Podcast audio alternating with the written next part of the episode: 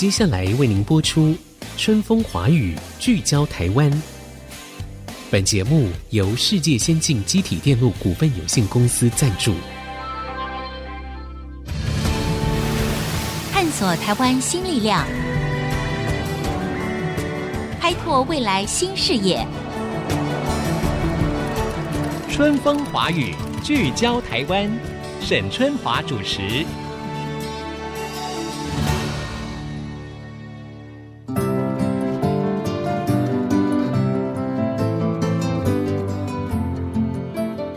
各位听众朋友，大家好，欢迎收听《春风华语》，聚焦台湾。我是节目主持人沈春华。呃，又是一个星期的开始了，祝大家活力满满的迎接这个星期。全球永续的议题呢，越来越受到重视。那么现在呢，也是各大企业哈面对的努力跟一项挑战了。您知道吗？根据金管会的最新规定呢，资本额啊达到二十亿的这个企业哈，从明年也就是二零二三年开始，就需要提供一份 ESG 的报告书，就是永续报告书了。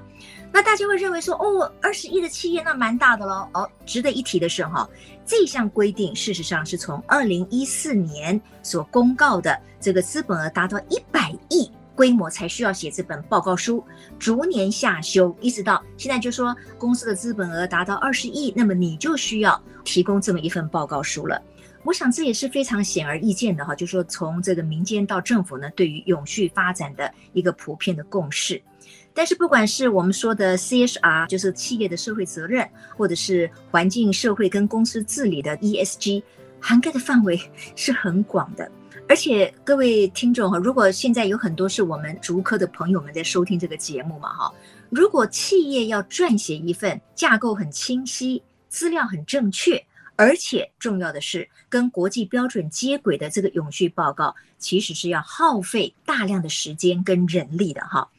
今天我们在节目当中呢，就正好是要跟各位呢来聊一聊。哎，最近在台湾有一群人士呢，他们就非常创新的将 AI，也就是在我们节目当中不断反复提及的人工智慧，导入了 ESG 的这个报告。那么让企业呢，渴望用更少的时间跟人力，达到一个更精准的资料搜集的成果。这究竟是怎么样办到的呢？事实上啊，这也是一个创新的商业模式。那今天在线上，我们很高兴要来聊一聊的是永讯智库股份有限公司的执行长李正北执行长。执行长你好，主持人好，各位听众大家好，我是永讯智库的李正北 Lucas。Lucas 你好哈，我知道呢，你过去呢在这个顾问公司的时候啊，据说你一年哈要读五百份的 CSR 的报告书啊。啊，对，是是没错。OK，那你当时在读这么多这个 CSR 的报告书的时候，你是有什么样的感想，或者是你发现了什么，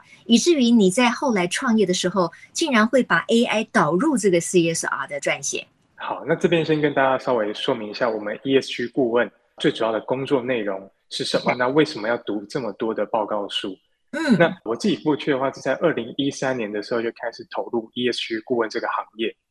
那像在二零一四年的时候，联发科当时就在主持人提到的一百亿这资本额规模的时候，他们就被要求要写第一份的 ESG 报告书。那所以我们当时连续三年的时间都帮助他们编制这样一份 ESG 报告书。所以其实在这个过程里面，我们为什么要看这么多家企业的报告？最主要是因为我要帮客户去分析同产业或标杆企业他们的 ESG 是怎么做的，才可以更清楚的告诉企业，就是说，啊、我们有哪些重点特别要写在报告书里面。比如他们在人才培育上面，他们有非常多的资源、升迁的管道、薪酬福利，聘雇全台湾最卓越的人士来加入他们联发科。所以像这个中间的过程，都是我们看了非常多国内外的案例之后，才能提供给客户的建议。所以这也是为什么当时会研究这么多份报告书的一个原因。OK，那我想到一个问题哈，就是说，因为我刚才在开场的时候有提到哈，从明年开始呢，金管会就规定说，只要资本额超过二十亿的企业呢，就需要提供这么一份 ESG 的这个永续报告书哈。那提出去之后，有所谓的通过或不通过吗？就是说有没有一个相当的 standard，有一个标准，所以大家可能对这份报告书会比较慎重，而不是说就是抄一抄 data 数据啊，然后就交上。这边从两个层面来看，第一个是从政府这边的话，它只有要求企业你写完报告书之后，你要上传到公开资讯观测站，你有做到上传，在政府的法规上，原则上你就有达到法规要求。但是其实政府有特定要求，三大产业：金融、食品跟化工业，他们在明年度就一定要请会计师来去查。我们讲保证确信，他们必须要请第三方来帮我们看过这整份报告书的内容。那你有拿到第三方的声明，你才可以再上传。过去的话是只有食品业。因为食品业二零一三、二零一四那时候发生比较多食安的一些食安危机，是，对，所以以前的话是只有食品业被要求一定要请第三方。明年开始就金融跟化工也被纳进来了。不过以去年来讲，全台湾大概有六百家上市公司有编制 ESG 的报告，大概有将近五十三、五十四 percent 的比例都是有通过第三方的。这第三方除了刚刚讲的会计师，也包含 BSI。或 SGS、TUV 这样的第三方的单位，他们其实也都会帮企业去做这样子一个保证确信。所以其实台湾在比例上有超过五成，其实在国际上算是蛮高的，蛮多企业都是他想自主性去提高报告书品质，那就会去请第三方来去做保证。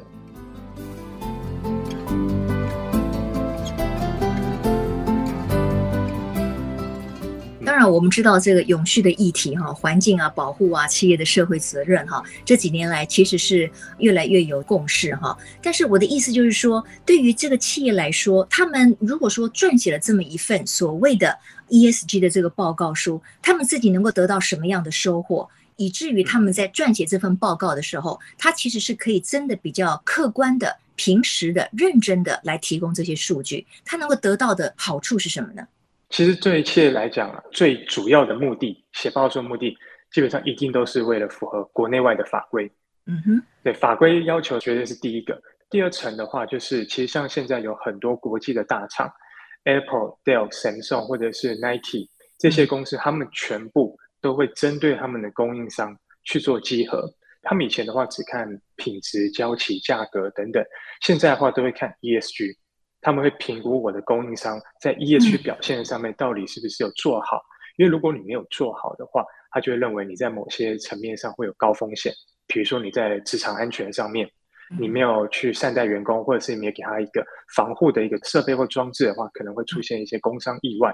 那这个可能都会导致他们产线受到影响或被延迟，那是对客户来讲都是风险，所以他们就会希望说，同整的看一家企业的 ESG 表现的话。就会请他们提供 ESG 的报告书，所以符合客户的集合跟它的品质以及客户满意度的部分，也会是 ESG 能够帮助企业达到的第二层的效益。那后面还有第三层，就是投资机构跟银行现在也都会看企业的 ESG，尤其现在我们有蛮多客户，他都直接接到银行打来电话询问说，我们客户有没有做温室气体盘查？如果有的话。你要提供你公司的碳排放的一个数据给银行这边，对，因为银行现在都会针对他投资放贷的组合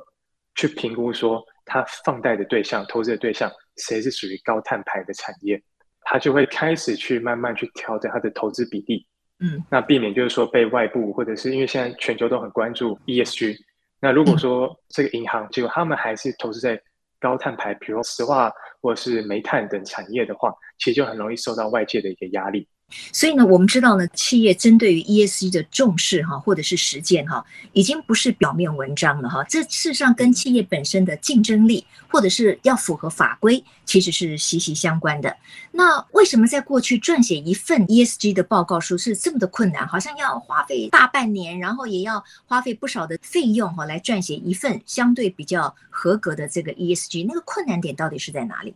它的困难点其实最主要是因为，其实这份 ESG 报告书它并不是一个单位就能完成的，它同时是全部公司内部各个单位，甚至事业单位都要共同参与的。ESG 其实包含的面向是非常广的。我同时人资部门要负责就是员工相关的资料，品管部门也要提供你原物料是不是使用有害物质的，那甚至你怎么处理废弃物的，那这都可能跟品管或采购或厂务部门会有很大的相关。财务单位或股务单位，他们就要说明他们公司的董事会的组成有没有女性的董事、独立董事的席次，那有没有反贪腐的政策？所以其实这几个都是非常不同的面向，但是都必须整合在一份报告书里面。所以这个同时要动员非常多的单位去提交相关的资讯，而且这些指标都是要对照到国际的标准。嗯，所以很多企业过往是比较不熟悉的情况之下，就要耗费比较多的时间。同时，如果海外厂区，其实我们要跟海外厂区要这些资讯。嗯，那所以这个的在做资料收集跟统整，并且写出文稿，这中间的过程就会耗时至少两到三个月以上的时间。嗯嗯嗯，OK，而且好像因为你要花费这么多的时间，那时间就是成本嘛，哈，你也需要动员人力啊，啊等等的哈。好，那当然呢，我们知道你后来呢就希望将 AI 哈导入 ESG 的这个撰写的报告哈，可不可以先简单的说一下，为什么你一开始会有这样的一个想法？你想解决什么问题？嗯，我们当时会想说用 AI 生成文稿，最主要是因为我们是做顾问的单位，我们同时要服务三五十家这样子一个客户。那如果说今天有一个工具，甚至 AI 可以帮助我快速去帮客户写出这些底稿内容的话，那其实可以大幅提升我们，不论是我们或客户的一个作业上的一个效率。嗯，不过其实呃这边也可以稍微分享一下我们后来的发展。其实，在 AI 文稿生成这一块，我们当时在二零一九年其实有把这个模型开发出来，并且上架到我们的系统上，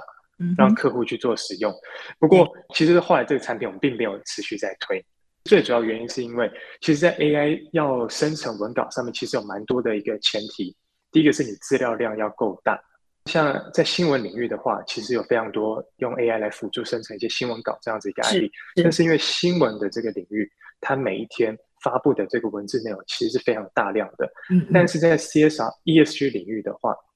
其实通常就一年出一份报告书。以我们现在的整个资料量来讲，我们大概有历年呃大概三千多本全台湾的 ESG 报告书，资料量大概是两亿多个词汇。就我们一般听起来可能会觉得，哎，资料量好像蛮够的。但如果你放在 AI 领域来讲，它其实是非常小的，相对不足够去训练出一个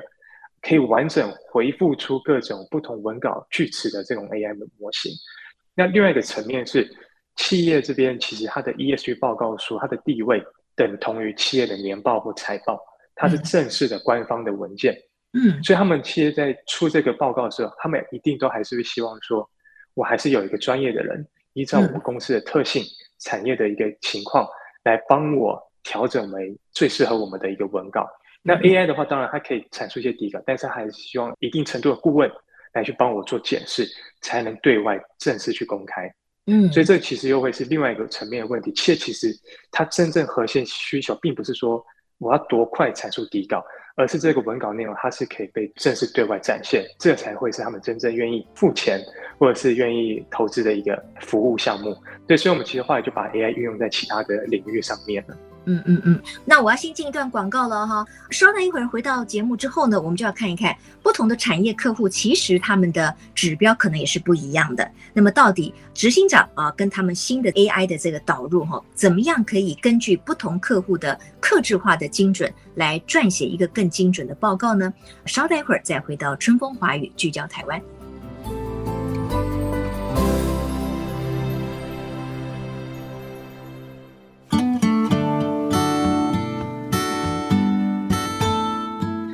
欢迎各位听众回到春风华语聚焦台湾。我不知道正在听这个节目的朋友们，那有一些可能也是我们竹科的高阶主管，可能非常心有戚戚焉，就是要撰写一个符合国际标准的，甚至也是给企业内部做一个非常好参考的 ESG 的报告书呢，真的是一个大工程，是非常不容易的。那我继续要请教这个执行长李正北哈 Lucas，就是说，那究竟你们是如何的来导入 AI 这个技术？以帮助企业撰写的可能更精准的 ESG 报告书呢？好，那我们这边最主要帮助企业在撰写 ESG 报告书上面，在 AI 应用上面，我们现在最主要是提供一个叫 ESG 大数据资料库。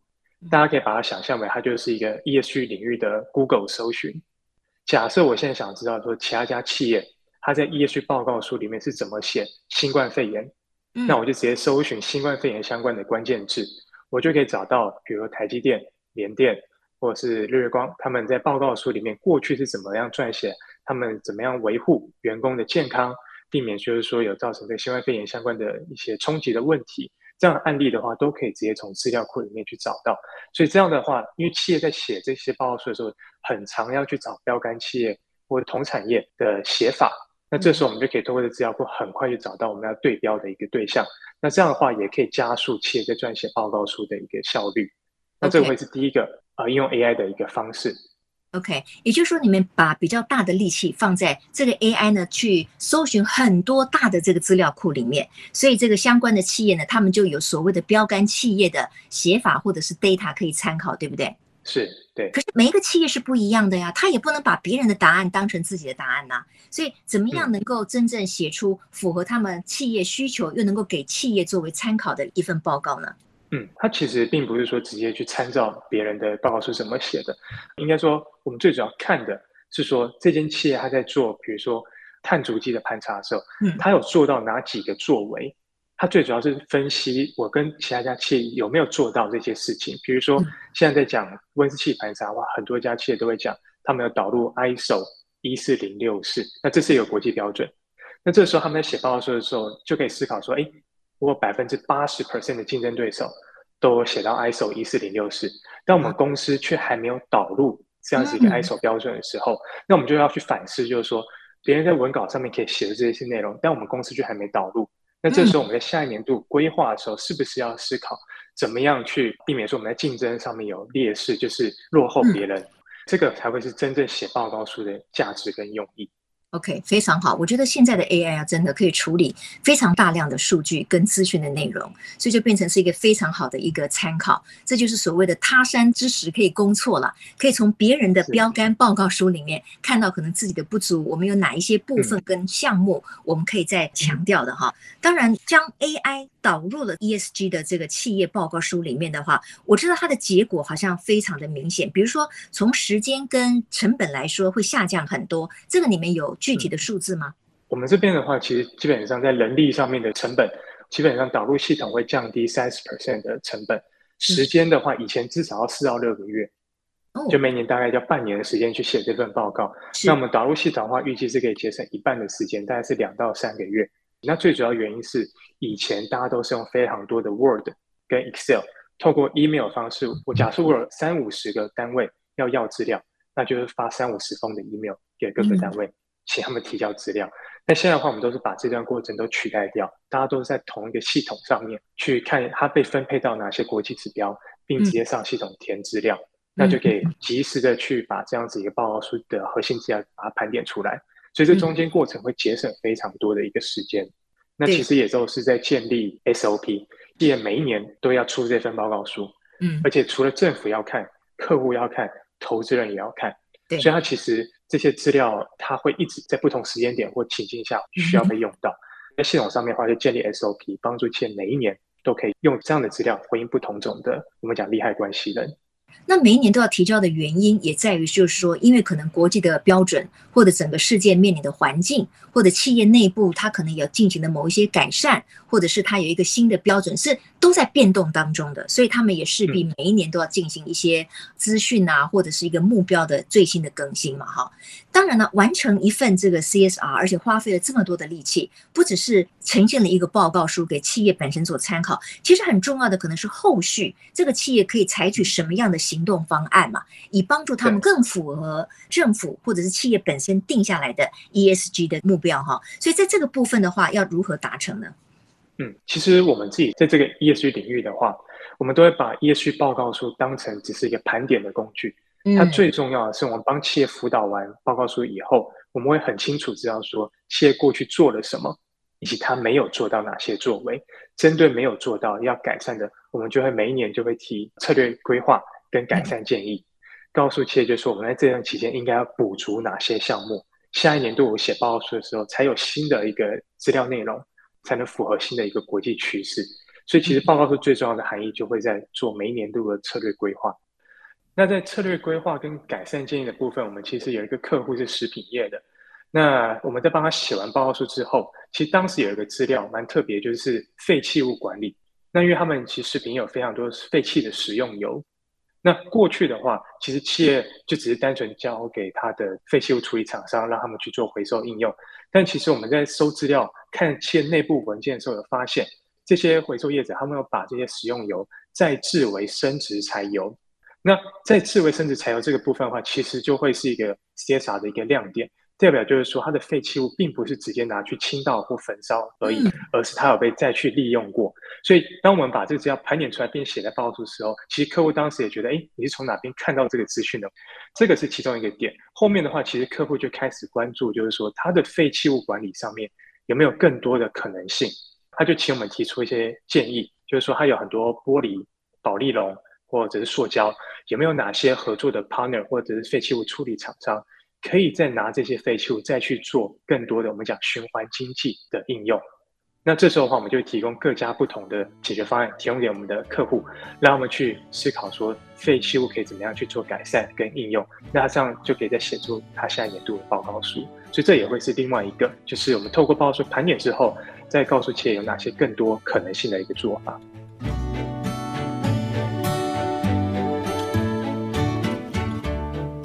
因为 Lucas，我们知道其实 AI 哈，就是说被运用越来越广泛。那事实上呢，也有很多非常创新的做法，这也算是一个创新的商业模式嘛，就是帮助企业能够撰写更符合国际标准的一份 ESG 的报告书。那除此之外，有没有办法，就是说掌握 AI 的这个运用跟运算，哈，跨足到不同的领域？你的想法是什么？其实我们现在跨足到不同领域的话，我们现在角色其实是很熟知企业的 ESG，它要怎么做。那我们现在跨的领域是我们有跟一个 NGO 的单位，它叫公益自律联盟。嗯，那他们这个联盟的话，最主要就是会帮助 NGO 去审核 NGO 所有的这个工作报告或财务报告，帮助 NGO 他们拿到捐款人的这些。赞助的钱之后，他们是不是有去帮助他们要解决社会问题或环境问题等？那这时候的话，其实很多企业在做 ESG 的时候，他们其实都会去找合作的 partner。很多 NGO 就是说，企业其实想要赞助，比如说偏向儿童长期的学费的资助好了，那他其实会找当地的 NGO 或长期已经在做这方面的 NGO 来去做合作。所以，我们这边用的方式就是，我们这边有大量的企业的 ESG 资料，同时我们也跟这个。公益资源联盟合作，所以我们拿到 NGO 跟 ESG 两种领域的资料，那我们会依照，我们会用 AI 的方式来分析，说他们彼此之间都共同过去都关注哪些社会或环境议题的，我们会把这些他们共同关注的，把它媒合在一起，这样子的话就可以帮助企业去找到一个更合适的 NGO 去说，哎，我们其实今年有一笔 ESG 的预算，想帮助某个，比如说像现在大家都在讲种树这个议题，哪些 NGO 其实长期都已经在关注。或者在从事这方面议题的话，我们就可以很快把企业的 ESG 资源放在对的或适合的 NGO 身上。那这样的话，都可以让企业它其实下一年写报告书的时候，又有更好的绩效可以展现在报告书上面。NGO 这边也可以跟企业建立一个长期的合作关系。那所以这样的影响力才会更加的扩大。那这个中间的话，我们都是用 AI 的方式，并不是说单纯用顾问去告诉他，就是说哪些单位适合你，而是用数据的方式来告诉企业他们为什么适合你。OK，那在你帮许多的企业哈撰写这个 ESG 的报告书的过程当中，呃，我不知道 Lucas 从企业里面得到的回馈跟他们的态度到底是什么？是欢迎呢，还是觉得还是有一些排斥呢？呃，其实早期在大概二零一八、二零一九年以前，我们在跟企业谈，那时候讲 CSR 就是企业社会责任，是很多家企业的董事长或总经理跟他们谈完以后，他们都会说：“哎，我们有做啊。”我们每年都捐一百万给某一个偏乡小学，这不就是 CSR 吗？对啊，有捐钱，对，我们就是社会责任了嘛。我们遇到非常多主管，嗯、他们都是有这样的认知，对，对。但是现在的话，他们认知稍微有点转变了，因为现在各个意见领袖或新闻媒体，或是国际投资机构，他们也都在开始探讨 ESG，所以这些企业的态度就稍微转变了，就并不是只看到当时社会公益这个部分而已，而是更全面的看说，他对公司在。经济社会环境这三个环节到底对我公司营运到底会造成哪些影响？所以他们现在已经开始有些转变了。其实这个也是一个一个非常好的一个发展，就让企业可以更知道说，企业为什么要做 ESG，对我的影响又是什么。对，事实上，这个也绝对是企业的竞争力的一部分了。就像刚才呢，我们在节目一开始有提到，包括像 Apple 这样的大厂，它对于它中下游的这些代工的厂商们，它就要求他，就说你要符合所谓的 SDGs 的标准。或者是你要符合在几年的时候，你要达到这个净零碳排，否则他可能就不让你成为他们供应链的一部分哈。对于企业来说，其实都是要面对的一个很重大的挑战。好，今天我们非常谢谢永讯智库的执行长李正北 Lucas 来接受我们的访问。那我们更加的了解，哎，现在在我们台湾的各大企业，尤其是从明年开始，二十亿资本额以上的企业呢，就要每年提交一份 ESG 的报告书，哈，这也会帮助我们的企业越来越有竞争力。好，谢谢 Lucas，谢谢主持人，谢谢各位听众，也谢谢各位听众今天的收听喽。我们下周同一时间空中再会，拜拜。本节目由世界先进机体电路股份有限公司赞助，探索真相，开拓未来。世界先进公司与您一起聚焦台湾。